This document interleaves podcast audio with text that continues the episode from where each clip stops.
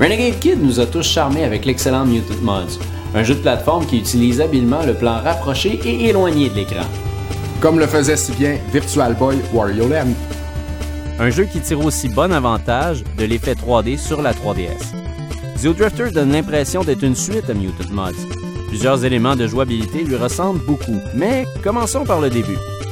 On incarne un justicier de l'espace qui parcourt la galaxie martienne à travers quatre planètes pour vaincre des gardiens anciens et retrouver un diamant qui lui permettra de retourner chez lui. C'est un Metroidvania, ce qui veut dire qu'on parcourra les planètes pour trouver des pièces et des habiletés qui nous permettront de progresser. Chaque planète est différente et colorée et contient ses ennemis. On commence avec une arme de base que l'on pourra améliorer grâce à des points qu'on attribue dans l'écran du bas. Il y a tout vos classiques, c'est-à-dire le tir rapide en zigzag, en éclat, des balles lentes, mais très puissantes.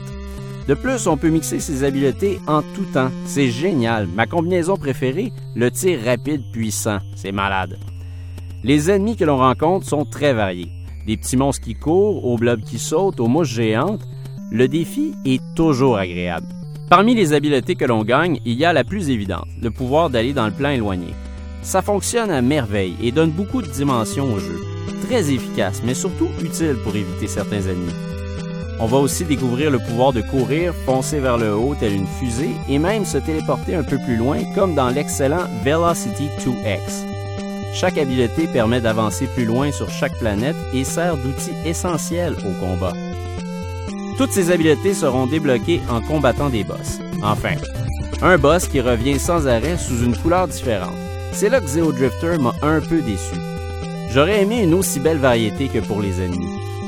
De plus, ce boss qui revient toujours a sensiblement la même technique chaque fois, donc ses combats ne sont pas aussi rafraîchissants que le reste du jeu. L'aventure ne durera que quelques heures, mais chaque minute est captivante. Ça, c'est vrai. C'est le genre de jeu qu'on peut pas laisser de côté une fois débuté. Un des meilleurs titres de style rétro des dernières années.